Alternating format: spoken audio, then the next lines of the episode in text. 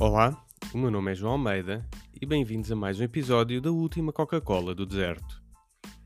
Hoje é dia 18 de fevereiro de 2022 e irei falar de quem segura o Serviço Nacional de Saúde. No final, irei partilhar uma citação. Antes de ir diretamente ao assunto, não te esqueças de seguir o podcast, subscrever o canal e partilhares com os teus amigos.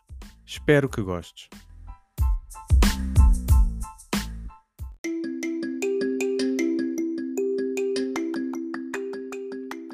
Tenho aqui falado inúmeras vezes do estado lastimável em que o Serviço Nacional de Saúde se encontra e os reflexos que isso tem na vida das pessoas.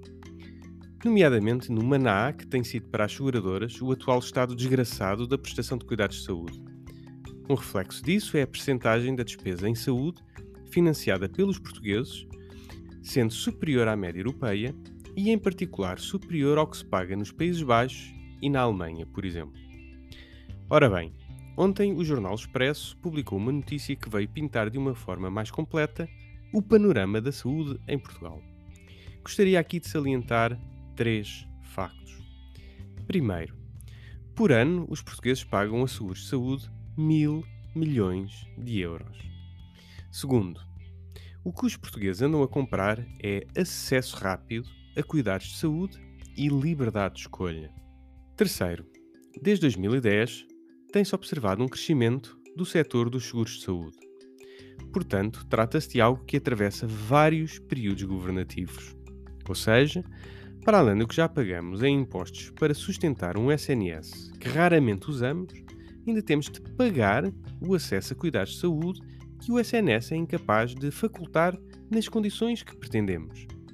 SNS esse que nos últimos 20 anos tem cada vez mais falhado aos atuais 3 milhões portugueses que acabaram por optar por um seguro de saúde. A solução é óbvia e amplamente implementada por toda a Europa através de um sistema de saúde que combine prestadores públicos e privados, com o objetivo de prestar cuidados de saúde necessários sem listas de espera. Um sistema que preste serviços de qualidade, com mais oferta, que não deixe ninguém de fora e sem tratamentos desiguais entre quem é funcionário público e quem trabalha no privado. Em suma, um sistema que dê liberdade de escolha a todos, sem exceção.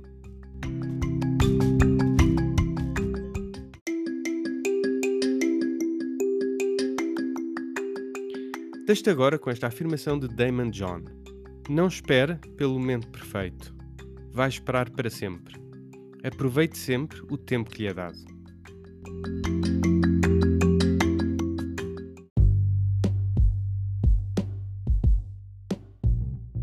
E assim chegamos ao final do nosso episódio. A última Coca-Cola do deserto é um espaço de opinião que te traz o essencial da política hoje para perceberes o amanhã.